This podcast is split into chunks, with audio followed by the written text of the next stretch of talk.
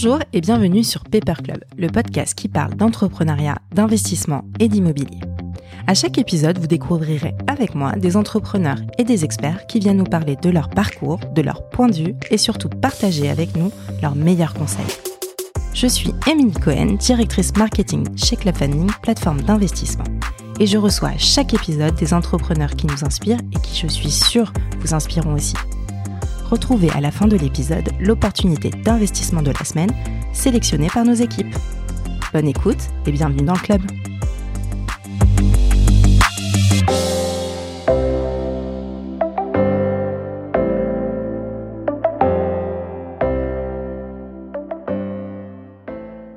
Bonjour à tous, bienvenue sur Paper Club. Aujourd'hui, je reçois Dorothée Mignot, entrepreneur dans l'immobilier depuis de nombreuses années.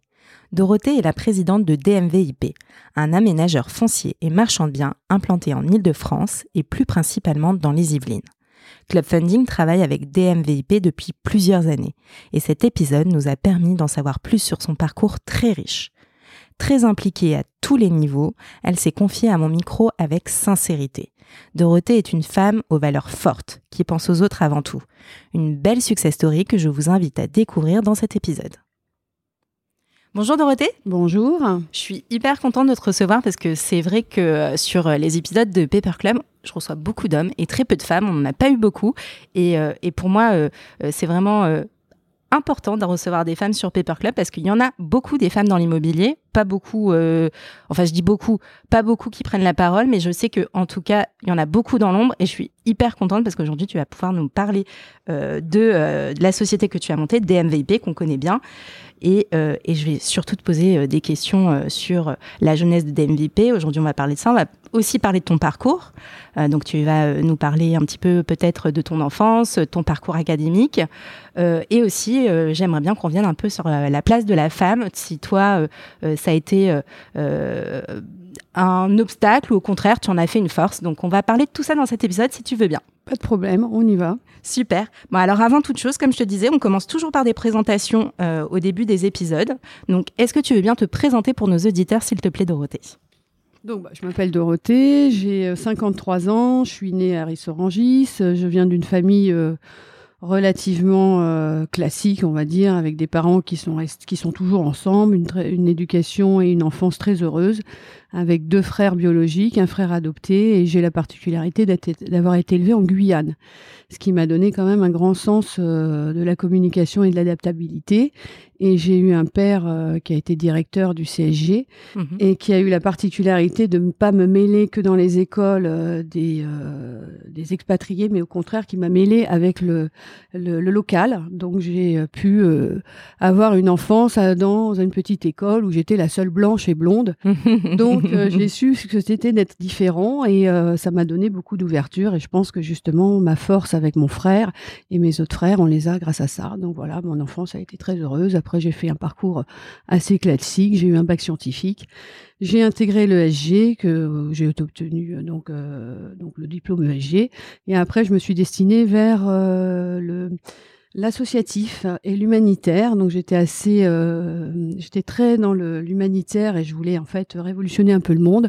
Donc j'ai été aux fondations de Dessine-moi un mouton, qui est un petit peu l'équivalent de Solancy, mmh qui s'occupait des enfants euh, touchés par le, le SIDA et les parents. Et ma particularité, c'était d'organiser donc des concerts et euh, des événements pour récupérer de l'argent pour cette association. Et après, j'ai adopté des enfants, donc euh, deux Haïtiens et une petite Haïtienne. et je me suis rendu compte que l'associatif ne me suffisait plus. Donc après, je me suis dirigée vers l'entrepreneuriat. Et donc, j'ai euh, d'abord été professeur. Et en parallèle d'être professeur de vente, j'ai acheté des maisons que j'ai moi-même rénovées. Donc, je sais ce que c'est de peindre, de, de faire des travaux. Et après, je les ai revendus. Et voilà. Et après euh, est venue euh, l'idée de créer des MVIP et j'ai appelé mon frère, qui était quelqu'un de beaucoup plus carré, beaucoup plus et je lui ai dit, viens m'aider. Et on a fait ça ensemble. Et DMVIP, le logo a été créé par mon père. Ah ouais. Il lui a dit, ouais, on ne sait pas comment faire. Et il est arrivé un matin en disant, on va faire DMVIP. Donc D, c'est comme Dorothée. M, c'est comme marque. Et VIP, c'est valorisation immobilière du patrimoine. Et c'est aussi un petit clin d'œil comme quoi on, on, traitera tous les gens qui rentreront chez DMVIP comme des VIP. Ah, D'où le slogan DMVIP. Voilà. Donc on y, on y, on y est très attaché parce que c'est notre papa qui l'a qui l'a créé. Voilà. Super. Bah, alors là, tu m'as raconté toute la genèse. C'est super. On va, on va parler euh, plus précisément des VIP et on va parler de ce que vous faites au quotidien. J'aimerais bien qu'on revienne un peu sur ton parcours parce que, alors effectivement, il y a cette, euh, ce côté humanitaire euh, qui t'a certainement été inculqué par tes parents parce que tu disais au tout début que tu as un frère adoptif, c'est ça? Tout à fait, ouais. Et que tu as du coup adopté des enfants. Ensuite, tu as fait un parcours, tu le disais, de vendeuse. Je crois que tu vendais des, livres et des. Et Donc j'ai été aussi vendeuse chez euh, Bordas où j'étais euh, la première vendeuse France. Ouais, c'est ça. Hein. Et ouais, ouais, c'est ça. une petite médaille quand même. J'avais mes médailles. Et donc euh, un commercial normalement faisait une vente par semaine et moi j'en faisais deux par jour. Donc j'avais même été convoquée par le PDG en me disant qu'il n'aurait pas du tout fait les mêmes les mêmes tarifs s'il avait rencontré une Dorothée plus tôt. Et donc après j'ai eu plusieurs équipes à mener, plusieurs voilà. Donc j'ai été après directrice de à peu près une trentaine de commerciaux. Voilà. C'est génial. Et comment tu as été euh, amenée à faire de l'immobilier? Alors, tu as, dit, euh, as dit que tu as commencé toute seule à, à acheter tes, premiers, euh, tes premiers appartements, maisons. tu les rénovais toi-même. Pourquoi l'immobilier? Est-ce que quelque part, c'est un secteur qui, qui t'intéressait? Alors en fait l'immobilier ça a été très simple, c'est que quand j'ai bon eu une carrière donc comme euh, comme tu comme vous disiez dans le donc dans le dans chez Bordas et après quand j'ai adopté mes je faisais de l'humanitaire en parallèle et quand j'ai adopté mes enfants je voulais du temps. Donc j'ai été professeur de vente et comme je suis quelqu'un de d'hyperactif je m'ennuyais en tant que prof. Donc j'ai commencé à acheter une maison et je l'ai rénovée moi-même en résidence principale et je l'ai revendue et je me suis rendu compte que je faisais euh, x euh, années de rémunération de professeur et j'ai réitéré les la faire plusieurs fois parce que moi, ce que j'aimais aussi dans une maison, c'était reprendre naissance dans une nouvelle maison. Mhm. Donc après, ça m'intéressait plus quand la maison était euh, faite à mon idée, et donc je la revendais. Et après, c'est avéré que c'était euh, ça, disons, ça rapportait euh, pas mal de bénéfices et je me suis dit pourquoi pas d'en faire un métier. Donc finalement, euh, ce que j'ai appris à l'ESG, parce que j'avais pris l'option expert finance, donc j'avais quand même le bagage solide de, finance et comptabilité. Donc après, tout ce qui est en fait, euh, je dirais, création intérieure, architecte d'intérieur, je l'ai appris sur le, sur le tas. D'accord, ok. Mm. Au début, c'était vraiment le parcours entrepreneurial aussi qui te plaisait. Ouais, c'est ça. Donc après, je me suis dit, ben, je vais monter ma boîte, je, je vais être à mon compte. Euh, j'aime bien les challenges. Donc, euh, bon, je, pense que j'aurais été de toute façon un entreprise, j'aurais eu un esprit entrepreneurial à la, même à l'intérieur de n'importe quelle société. Ouais. Parce que je suis quelqu'un quand même qui aime euh, diriger, qui aime surtout créer. Et dans mhm. l'immobilier, ce que j'ai adoré, c'est qu'il y a beaucoup de création. Ouais. Et que quand on se lève le matin, on ne sait pas du tout qui on va rencontrer et c'est jamais pareil. Donc, c'est ça que j'aime dans mon métier. Mhm. Et ton frère, il faisait quoi avant? Il était Mon frère, il est, euh, il est dirigeant d'informatique. D'accord. Pas du ah tout. Ouais, rien à voir pas aussi. du tout. Et je lui ai dit, allez, viens, viens, on va faire un truc sympa entre nous deux. Nos parents avaient très peur. Ils se sont dit, oh la merde, s'ils s'entendent plus, on va plus pouvoir faire Noël et tout ensemble. Et il s'avère que ça fait maintenant euh, presque une 30, 20, 20 ans qu'on travaille ensemble et on s'est jamais disputé. On est fondamentalement très différents dans la forme, mais dans le fond, on est pareil. Et je pense que la réussite de DMVIP est notre alliance. Euh, beaucoup de gens croient qu'on est un couple et non. On leur dit toujours qu'on peut pas divorcer et que c'est pour ça qu'on est ensemble. Mais euh, en fait, on a un grand respect tous les deux et euh, ce qui marche dans une association, c'est que l'un et l'autre apportent. On ne peut pas durer à long terme si on a l'impression que l'un travaille moins que l'autre. Et en fait, dans le fond, on a toujours la même analyse. Donc, on a une chance incroyable et je pense que notre force, elle est celle-là. Et entrepreneurial au niveau de DMVP au début, je pense que seul c'était possible, mais maintenant on évolue on grossit, on évolue beaucoup. Et à deux, c'est quand même bien d'être deux parce que finalement, euh, plus on monte, plus on est seul. Mhm. Et partager euh, bah, avec un associé, c'est très bien. Et encore quand c'est son frère, c'est encore mieux. Donc c'est vrai qu'on a une synergie, on a un amour qui fait que je pense que la réussite, elle est là aussi. Quoi. Elle est dans l'échange qu'on a tous les deux. Ok, super. Donc, de ce que j'entends quand même, toi, pour toi, par travailler en famille, c'est une force euh, ça a été une force au début, mm. ça l'est encore aujourd'hui, c'est ce qui vous permet d'évoluer. C'est ça. Mais bon, après, ça aurait pas été mon frère, mais ça aurait été quelqu'un en qui j'ai confiance et tout, ça aurait été la, même, chose. Voilà, c'est pas mm-hmm. parce que c'est mon frère. Et ça aurait pu très bien pas fonctionner s'il n'avait pas eu les qualités qu'il a euh, euh, aujourd'hui. On a la chance d'être frères et sœurs et qu'on ait des qualités qui soient complémentaires tous les deux et un respect mutuel tous les deux. Mais c'est vrai que c'est une grande force du coup que ça soit, c'est le cerise sur le gâteau, que ça soit mon frère. voilà. Est-ce qu'on peut parler maintenant de DMVIP et que j'aimerais bien qu'on parle euh, et qu'on explique à nos auditeurs aujourd'hui euh, qu'est-ce que fait DMVIP précisément? Alors DMVIP au départ a commencé à acheter, on n'avait pas un centime. Donc on a commencé à acheter des petits biens qu'on a rénovés nous-mêmes. Et euh, après, on les a revendus. On a pris des petits salaires pendant nombreuses années et on a toujours réinjecté nos réserves. Donc au fil des années, on a pu acheter des choses de plus en plus grandes. Et au départ, on a fait de la division de maisons. Donc c'est-à-dire qu'on achetait une grosse maison et on faisait des appartements dedans. Donc là, on s'est éclaté à faire euh, de, bah, de, la création parce que faire euh, rentrer euh, dans 25 mètres carrés la cuisine, le salon et tout, ça fait des fois que c'était même des plans en centimètres près. Mhm. On a créé d'ailleurs une deuxième société en parallèle qui s'appelle TLD Bâtiments et qui en fait bah, constitue l'aide de DMVIP, c'est-à-dire que c'est une société qui fait la rénovation. D'accord. Donc en fait, on, comme ça, on était sûr d'honorer nos délais. On voulait pas de sous-traitance pour que nos clients soient contents parce qu'on on était passé par de la sous-traitance et on s'est rendu compte que des fois les sous-traitants n'honoraient pas les délais et on voulait pas être en porte-à-faux vis-à-vis de nos clients.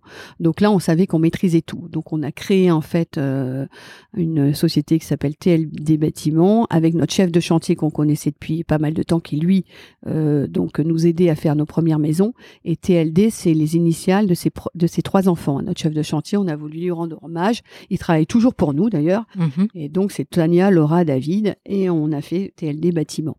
Donc, et après, donc, on a vendu les appartements en plusieurs lots.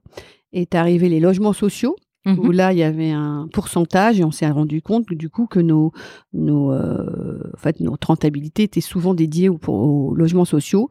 Et donc on s'est dit bah maintenant comme on est plus gros on va acheter donc des maisons qu'on va laisser vides et on va faire de la division de terrain. Donc ça s'appelle lotisseur. Donc en fait on, on, achète une maison avec des grands terrains et là-dessus on isole une maison au laquelle on enlève du terrain et on va vendre le terrain restant soit en un lot soit deux lots voilà et c'est pas très je dirais euh, traumatisant pour les voisins c'est pas comme créer un immeuble, ça fait un ou deux lots de maisons supplémentaires. Et j'ai horreur des lotissements où toutes les maisons se ressemblent.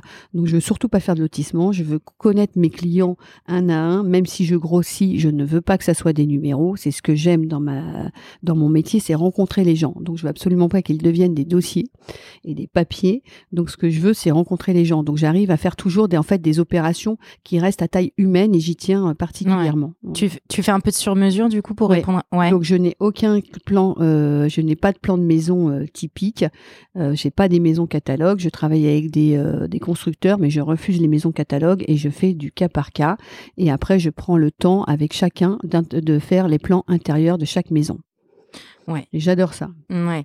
Et alors, c'est, j'imagine, un peu pour ça aussi que tu t'es spécialisé vraiment dans le 78. Euh, aujourd'hui, tu es principalement dans les villes comme Orgeval, euh, Poissy. Euh, aujourd'hui, tu, tu, tu, occupes quelle ville avec des J'occupe principalement le 78. Je me développe sur le 95. D'accord. Mais voilà, moi, ce que j'aime, c'est du sur-mesure. Par contre, il n'y a pas. Alors, j'ai fait beaucoup Orgeval et tout, mais je fais aussi Mantes-la-Jolie et tout. Alors ça, c'est mon côté humanitaire. Il n'y a mmh. pas de petits clients et de gros clients. Mmh. C'est la même prestation que ça soit un client qui achète un terrain à 100 000 euros qu'un autre qui achète à 1 million d'euros.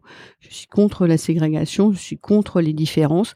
Donc du coup, au contraire, j'aime je, bien le mixage et quand je peux mettre justement une mixité sociale et ethnique, je peux, je le fais. Ok, super. Et aujourd'hui, tu fais combien d'opérations euh, par an avec des MVIP à peu près? Alors aujourd'hui, on tend à 50 et on arrive à peu près vers 2022 à 80. D'accord. Voilà. Et je crois qu'il y a eu un gap parce qu'au début, tu me disais, on a parlé euh, juste avant, tu me disais qu'au début, vous étiez plutôt sur 5, euh, 6. Qu'est-ce qui a fait que sur les dernières années, ça a augmenté comme ça crescendo? Ben, en fait, notre grande chance, c'est qu'on a toujours vécu euh, assez modestement, même en étant euh, président de société, ce qui fait qu'on a pu tout réinjecter. Et donc, à un moment donné, ben, forcément, euh, le cap arrive. La confiance avec les investisseurs et la confiance avec les banques arrive aussi. Et la rencontre aussi du club fooding a beaucoup contribué. Ouais. Parce qu'en fait, bon, au départ, j'avais des lignes de crédit avec la banque et je me suis rendu compte qu'avec club fooding, ben, par rapport aux compétences et au sérieux qu'on avait, euh, le club funding nous a ouvert ses portes tout de suite.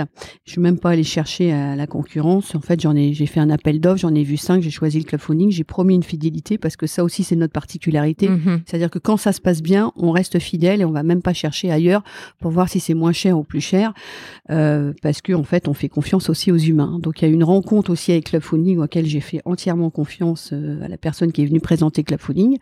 Et euh, du coup, ben là, j'ai vu qu'il ça m'ouvrait d'énormes horizons, donc je les ai pris. Donc voilà, donc moi on me donne, je prends. Hein. Donc c'est pour ça que ça a été multiplié par 3-4. Et je ne connaissais pas le club funding. Et un soir, je suis rentrée à la maison et j'ai dit, oh là là, les banques, euh, c'est vraiment pénible. Elles vous disent oui, après elles vous disent non. Et mon fils qui a fait les decks m'a dit, mais maman, mais t'es has. Il y a maintenant les plateformes et tout. J'ai dit, c'est quoi ça? Les plateformes de crowdfunding, Et il m'a expliqué qu'on pouvait euh, collecter de l'argent euh, sur Internet et que ça allait très vite et tout. J'ai dit, ah bon? Il m'a fait sa petite liste et j'ai contacté comme ça. C'est génial. Je connaissais pas du tout l'histoire. C'est comme ça que C'est grâce à ton fils qu'on se connaît en fait. mon fils est né. C'est top. Super. Alors, tu me parlais un petit peu de ta première acquisition euh, au tout début euh, avec la casquette DMVIP. Est-ce que tu as une acquisition euh, qui t'a le plus marqué, une dont tu te souviendras toujours? Alors nous, en fait, c'est des rencontres. Hein. Les acquisitions, en fait, il faut savoir que dans l'immobilier, euh, les maisons, euh, il y a plusieurs facteurs. Soit les maisons, c'est toujours synonyme d'événements de vie. Donc un changement de maison, c'est soit synonyme euh, bah, d'un décès, d'une séparation, d'un mariage, d'une naissance. donc moi, c'est ce que j'aime dans, dans, ce métier, c'est qu'en fait, c'est pas une maison pour moi. Une maison, c'est en fait c'est une case où il y a une vie. Et donc en fait, vous rencontrez des gens formidables. Donc moi, en acquisition, par exemple, avec ma commerciale, on a rencontré une petite mamie qui avait 80 ans et pendant encore maintenant elle nous invite à prendre l'apéro, euh, on discute avec elle, elle est contente. Et c'est ça que j'aime, quoi, en fait. Et euh, les plus beaux souvenirs, en fait, c'est ce que je disais, c'est surtout dans la revente, quand on peut aider, en fait, des gens à être propriétaires. C'est-à-dire qu'il y a des gens qui pensent qu'ils seront jamais propriétaires.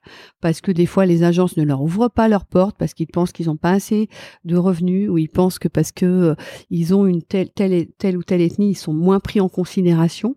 Et nous, en fait, un jour, on a rencontré un couple qui était mais euh, adorable et qui nous a dit nous il nous faut une toute petite maison de 60 mètres carrés on ne demande rien on, rêve de notre petite maison avec nos deux enfants j'ai dit 60 mètres carrés avec deux enfants ça va être compliqué il s'avère que c'était une opération qui était fructueuse sur les autres lots donc on a dit avec Marc, écoute, on va faire un petit terrain exprès où on va pouvoir faire 60 mètres carrés puisqu'on découpe comme on veut en fonction des, règles du PLU. Et on a euh, en fait, à un moment avant Noël, on les a appelés, on leur a dit c'est bon, on va pouvoir vous faire votre petite maison. Et depuis ce temps-là, ça fait six ans que tous les ans à Noël, ils nous amènent notre boîte de chocolat et euh, avec leurs enfants et tout. Et euh, bah, c'est ça qu'on aime aussi à DMVP, c'est qu'en fait, c'est vraiment des rencontres. Donc nous, on connaît tous nos clients. je suis invitée pratiquement à, tout à tous les mariages, à tous les baptêmes. Si je veux manger gratuitement tous les soirs, je peux. en fait, mais tu fais pas ça pour ça, c'est non, ça qui non, non, mais c'est ça, non, j'y vais pas. Hein. Mais c'est, euh, mais en fait, c'est ça qui est sympa. Et même des fois, ils passent devant le local et ils disent tiens, on va aller dire bonjour à Dorothée. Les enfants savent qu'il y a des petits bonbons, des jouets. Ils viennent me faire des bisous. C'est ça que j'aime et c'est ça que je veux garder malgré euh, la, la, société qui, grand, qui grandit. Ouais. Ça, tu veux pas le perdre. Euh, ça, ça restera ta, la, la leitmotiv de DMVP. Ouais, c'est ça. Okay. Moi, on veut surtout pas perdre ça. Ouais, tu veux pas être le gros paquebot. Tu veux rester euh, Et après, si jamais on arrivait à être un gros paquebot, je veux qu'à ce moment-là, les gens qui recréent euh, d'autres, d'autres façons, d'autres petites cellules des MVIP aient cette mentalité-là. Ok. Je veux vraiment ça. Je veux que ça soit ça. Ok, super. Et alors, Dorothée, c'est quoi ta journée type? Parce qu'on m'a dit que tu étais une grande sportive. Alors, je suis assez euh, dynamique, on va dire. Donc, euh, les journées ne se, les journées sont trop courtes. Donc, en plus, j'ai la particularité à 46 ans d'avoir adopté encore une dernière petite fille. Ah ouais. J'ai une petite fille qui a 7 ans aujourd'hui, mhm. et donc il faut que je reste dynamique. donc, en fait, je, ben, je fais du sport euh, avec elle et ma maman. Mhm. Donc, le matin, avant d'aller à l'école, de 7h à 8h15, on fait du sport. Donc, il y a un coach qui vient et on fait du sport. Et après, pour les équipes aussi, je mets le coach à volonté pour euh, celles qui veulent ou ceux qui veulent. Le matin, ils peuvent aller aussi faire du, du, du sport aussi après l'école, donc de 8h30 à 9h30. Moi, souvent, je fais les deux séances. Waouh. Et euh, bah en fait, euh, c'est dur le matin quand il fait froid et qu'il pleut et qui là ça va mieux, il fait beau. Mais après pour commencer euh, la journée, bah c'est super. Et puis je trouve que ça donne aussi une rigueur et voilà, j'ai l'air drôle comme ça, mais je suis assez rigoureuse et je suis assez perfectionniste et je demande beaucoup. Je suis assez exigeante. Ouais. Et donc je dirais que pour qu'on puisse prendre de la de la hauteur dans les situations et rigoler, il faut maîtriser son son dossier et maîtriser vraiment de quoi on parle. Et bah le sport c'est pareil quoi. En fait, c'est maîtrise et une rigueur. Et après, bah, ça permet, euh, en fait, on étudie bien un dossier on va bien au, bon, au, bout d'une négociation quand on domine tout. Donc en fait aussi dans l'équipe, c'est ce que je demande, c'est-à-dire que je veux maîtriser euh, tout de A à Z. En fait, les une, une, opération, en fait, quand on divise, ça va de A à Z. Vous Mhm. divisez, vous achetez. Après, il y a une déclaration. Il y a des, il y a des contraintes en fait financières. Il y a des contraintes de législatives, d'urbanisme. Mhm. On rate un jour, c'est très grave parce que d'un seul coup tout s'enclenche. On a aussi des gens qui nous font confiance, qui achètent et qui vendent leur maison le même jour. Donc en fait, c'est un engrenage et ça paraît très simple, mais il manque une pièce au pulse, tout peut se désorganiser. Donc en fait, on, je suis euh, quelqu'un de très euh, très vigilante et très structurée. On peut dire chiante, mais on peut dire aussi vigilante. Ça dépend comment comment on voit. Donc après, par rapport à cette exigence que j'ai euh, dans mes équipes et tout, euh, je- j'essaye aussi quand même de controverser en mettant quand même une certaine joie de vivre, un bon encadrement euh, humain pour que ça puisse faire passer aussi, aussi les choses, quoi, les exigences. Voilà. Ok, super. Et alors, tu me parlais du fait que vous faites beaucoup de maisons individuelles. Euh, toi, aujourd'hui, tu estimes que ce marché, il est porteur, d'autant plus que là, compte tenu du contexte, euh, il y a beaucoup de Parisiens qui veulent s'installer en nous, maison. euh, la Covid nous a fait euh, Un grand bien. un grand bien. Je dirais un grand bien, disons, ne nous a pas du tout pénalisé. Mhm. Euh, c'est vrai qu'il y a des Parisiens qui arrivent, donc elle aurait pu euh, nous freiner dans les achats, parce qu'en fait, les prix ont pris beaucoup d'ampleur. Moi, je suis très vigilante sur le prix d'achat, c'est-à-dire que je me dis toujours, si jamais euh, une déclaration, euh, une division se passe mal, il faut quand même que je puisse revendre assez rapidement au même prix. Et je trouve que les prix en ce moment sont assez chers, donc il m'arrive beaucoup de refuser euh, des achats en ce moment. Et on est en concurrence justement avec les particuliers euh, qui achètent cher sans rien regarder et euh, sans se poser, bah, disons, les questions après de l'évolution du marché. Donc je dirais qu'en ce moment, c'est le moment de vendre. Acheter, il faut faire très attention. Et DMVIP, je pense, à une, à une comptabilité et une santé saine parce que les achats, je suis pas comme beaucoup de concurrents, j'achète pas coûte que coûte. Je préfère passer même plusieurs mois sans acheter et après acheter pendant une semaine 10, 10 lots. Et J'ai pas de cadences qui sont. euh, je je, m'oblige pas. J'achète en fait ce que je juge qui est euh, cohérent et euh, sans risque euh, au niveau de l'entreprise. Ok. Voilà. Ok. Et alors, on parlait du fait que vous étiez implanté principalement dans le 78, mais aussi dans le 95. Est-ce que vous avez des volontés d'aller voir d'autres euh, Ouais, territoires là, on est en train de Ouais. développer le 91. Ouais. On voudrait développer le 77, le 94. Donc là, je suis en train d'imaginer justement de voir si on peut faire justement des petites antennes, Mhm. mais qui conserveraient un petit peu style franchise, mais le même état d'esprit que qu'on a mis dans notre société. Voilà. Donc on y va. Moi, je suis sur le développement, mais je trouve qu'il faut faire étape par étape. C'est comme quand j'intègre quelqu'un dans, dans l'équipe, euh, j'intègre un à un. Ok. Je fais pas d'un seul coup, comme ça au moins la personne peut bien s'intégrer, l'équipe aussi. Et je suis euh, assez pragmatique en disant étape par étape. Donc euh, je ne Ouais. ferai pas plein de choses en même temps. Ok, tu fais step by step, comme Ouais, tu dis, ouais. Euh, mais toujours en Ile-de-France quand Oui, même. Parce oui. que un, c'est Voilà. un- Après, pourquoi pas après, euh, on a tenté Bois-Guillaume, Rouen, donc un petit peu excentré comme ça. Et puis après, on verra quoi. Voilà. Mhm. Ok, ok. Ça n'ira pas à l'international. Hein. Et alors justement, euh, j'aimerais bien qu'on parle un petit peu euh, du, de- du Grand Paris. Euh, L'Île-de-France, c'est une région qui est très dense, Mhm. euh, qui est densément peuplée. Euh, tu fais beaucoup de, de- de maisons individuelles. Est-ce qu'aujourd'hui, avec le Grand Paris, tu penses que encore une fois, toute, toute l'Île-de-France, ça va... Alors, on a parlé du contexte, mais avec le Grand Paris, est-ce que tu penses que ça va gagner encore un petit peu plus euh, Bah, oui, parce qu'en fait, nous, quand on a commencé, on nous a dit, ouais, vous êtes fous de commencer. C'était pourtant il y a à peu près presque 20 ans. Les prix vont jamais monter. euh, comme on dit toujours, à Paris, ça va jamais monter. Et finalement, il s'avère que l'immobilier devient de plus en plus euh, euh, une denrée rare. Et en plus, avec la loi Allure, on, quand même, on favorise l'urbanisation. Euh, de plus en plus, je pense que euh, il faut rendre de toute façon la propriété facile d'accès. Donc, je pense qu'au contraire, euh, si, si le Grand Paris pouvait en fait libérer et euh, permettre à beaucoup de personnes euh, d'être propriétaires d'une petite maison, bah, ça serait bien, quoi. Voilà. Il a Mm. pas, bien sûr qu'il y y a la marge et il y a le chiffre, et puis il y a aussi après ce qu'on peut faire. Euh, chacun à notre façon en termes de civisme pour aider chacun à être propriétaire. Voilà. Donc d'ailleurs, c'est dommage qu'en ce moment, les logements sociaux, euh, donc quand on fait des logements sociaux, nous, on a un code part à donner en logement Mhm. social. Donc on se retrouve des fois à des terrains à, euh, à donner à des logements, so- à des bailleurs sociaux. Moi, je suis entièrement d'accord là-dessus. Je trouve que c'est très bien même de donner un terrain. Et il m'est arrivé même de dire à un maire, si vous voulez, je vous le donne. Et il n'y a pas en ce moment une, une possibilité juridique de donner un terrain à quelqu'un pour qu'il soit propriétaire En fait, soit c'est un bailleur social qui va acheter un terrain pour faire beaucoup d'appartements. Nous, dans, dans nos terrains, on peut pas faire beaucoup d'appartements. Mhm. On se retrouve des fois avec des terrains en friche dont on sait pas quoi faire, mais on peut pas les vendre ni moins cher, ni au bon prix. Donc il y a quand même une, une grosse interrogation sur le social, euh, et c'est vraiment dommage parce qu'en fait, si on permettait à des gens, ne serait-ce que ceux qui ont des prêts euh, accessibles à la propriété avec des taux de prêt un peu moins chers, que ça compte comme un, en fait, un taux de logement social en bas, eh ben ça serait mieux. Parce qu'en fait, ce qu'il faut savoir, c'est que quand on ouvre, quand le- les mairies ouvrent des divisions, ça leur fait plus de charges, Mhm. forcément, puisqu'il y a des écoles et tout ça. Et eux, ça leur fait aussi un déficit en logement social. Donc des fois, ils vont refuser des permis parce qu'ils vont pas vouloir des déficits sociaux, parce que nous, on rentre pas dans le dans la norme pour faire partie d'un social.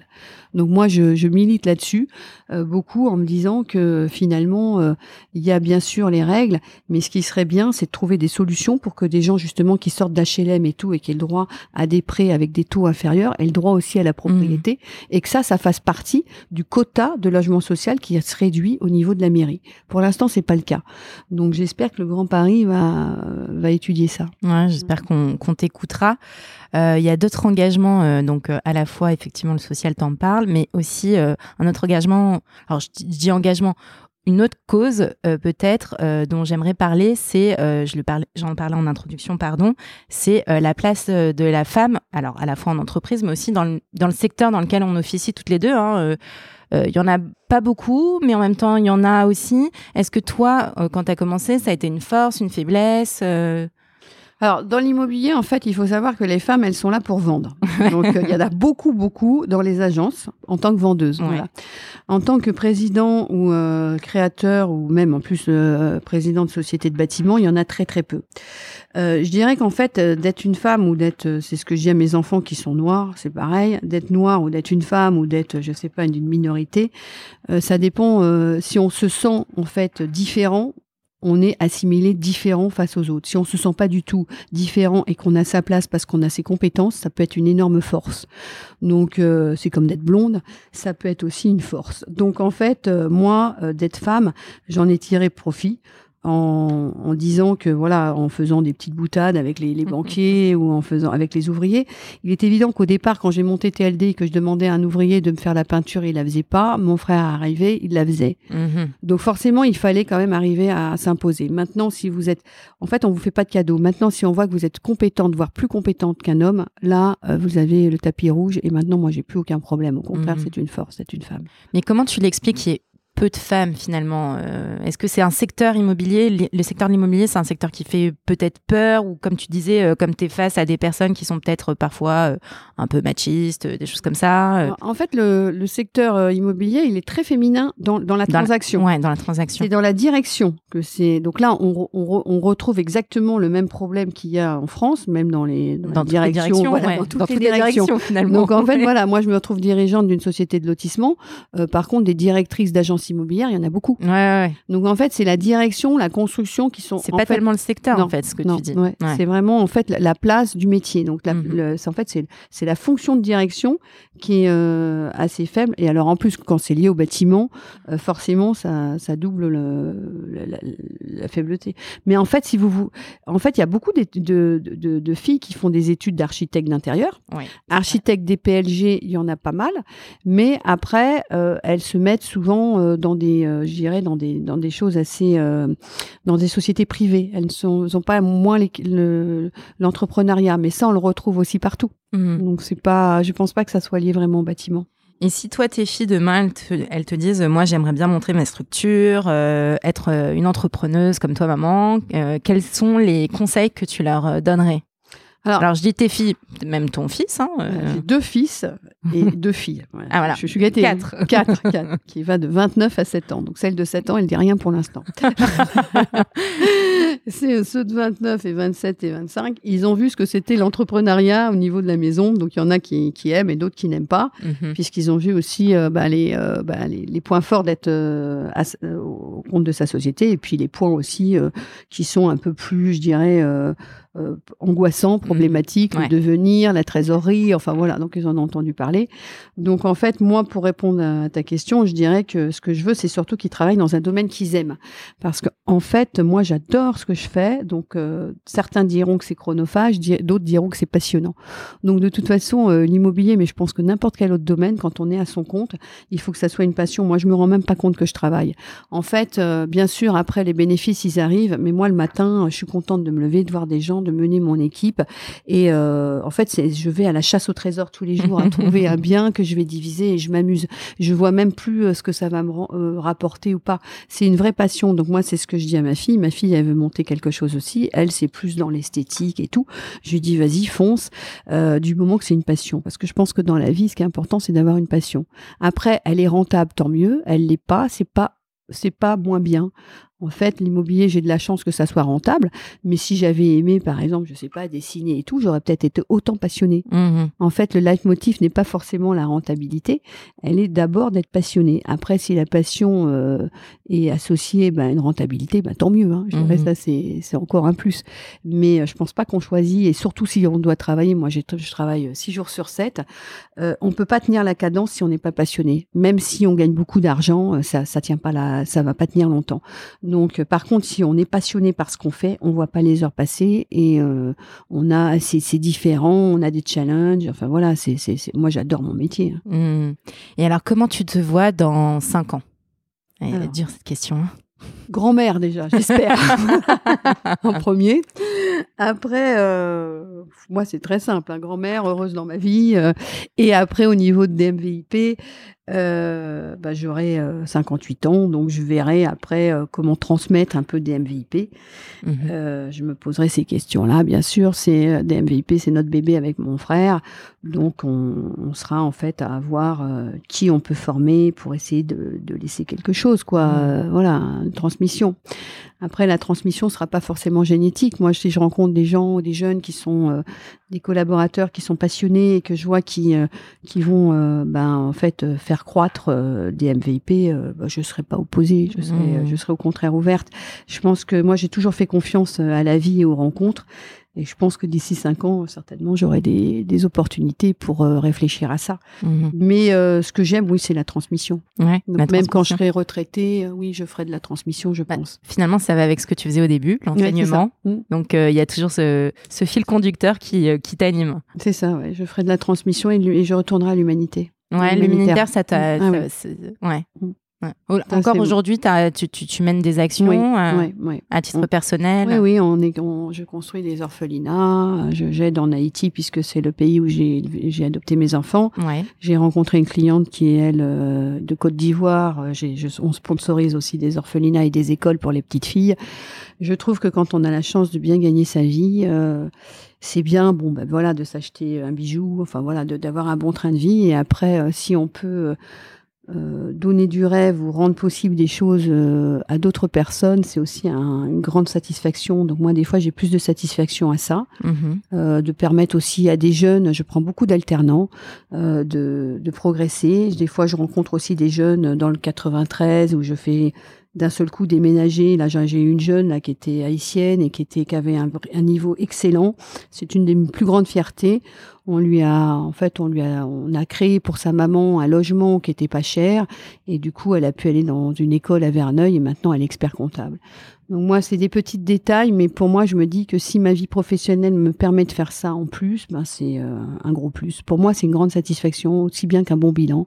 Donc euh, oui, oui, je reviendrai dans l'humanitaire. Eh ben écoute, super. Merci, euh, merci euh, Dorothée.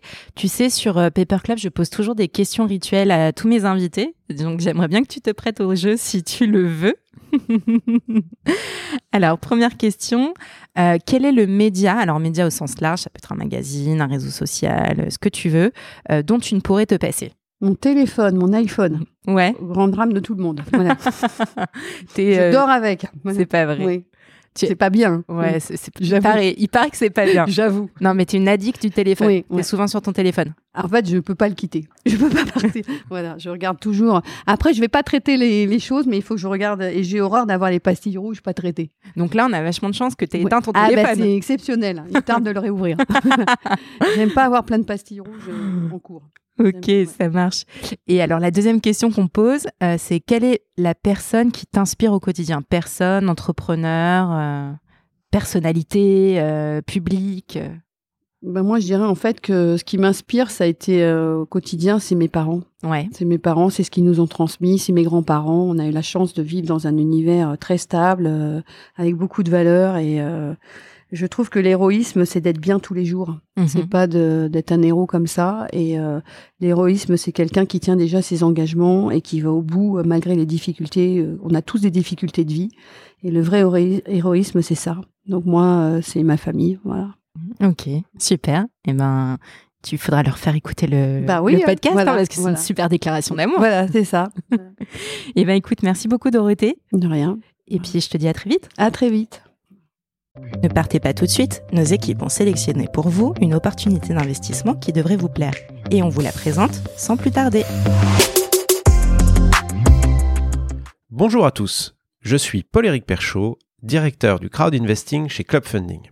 Je vais vous parler de Super Club, une nouvelle forme d'investissement locatif proposée sur Club Funding en partenariat avec Colonize, fournisseur de solutions de logement innovantes et leader du co-living en France. Super Club permet de vous constituer un portefeuille diversifié d'appartements en colocation dans des villes à forte demande locative partout en France. Sous la forme d'une obligation simple, vous bénéficiez d'un versement fixe de coupons mensuels et d'un intéressement à la plus-value lors de la revente de l'actif.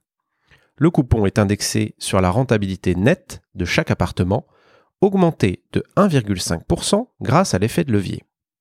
L'intéressement sur la plus-value vous permettant de bénéficier d'une prime de remboursement en plus des coupons déjà perçus. Le ticket d'entrée est de 1000 euros, avec possibilité de récupérer votre capital en cas de besoin. Cet investissement dispose d'une fiscalité simple à la flat tax, non soumis aux revenus fonciers ou à l'IFI. Le sous-jacent est donc constitué d'appartements entre 80 et 120 mètres carrés qui pourront accueillir entre 3 et 6 colocataires. Chaque appartement est méticuleusement sélectionné par nos équipes et celles de Colonise et fait l'objet d'un réaménagement adapté aux goûts et aux besoins des étudiants et jeunes actifs. L'emplacement étant primordial, il se situe systématiquement à moins de 10 minutes à pied des transports en commun et proche des grands pôles universitaires et bassins d'emploi. La gestion locative, clé en main, est intégralement assurée par Colonise. Superclub vous permet donc de bénéficier des avantages de l'investissement locatif sans contrainte. Pour rappel, le rendement n'est pas garanti, les offres de financement participatif comportent des risques, notamment le risque de perte en capital et d'illiquidité. Rendez-vous chaque semaine sur clubfunding.fr pour découvrir les opportunités Superclub. Merci d'avoir écouté cet épisode de Paper Club réalisé en collaboration avec Cosa Vostra.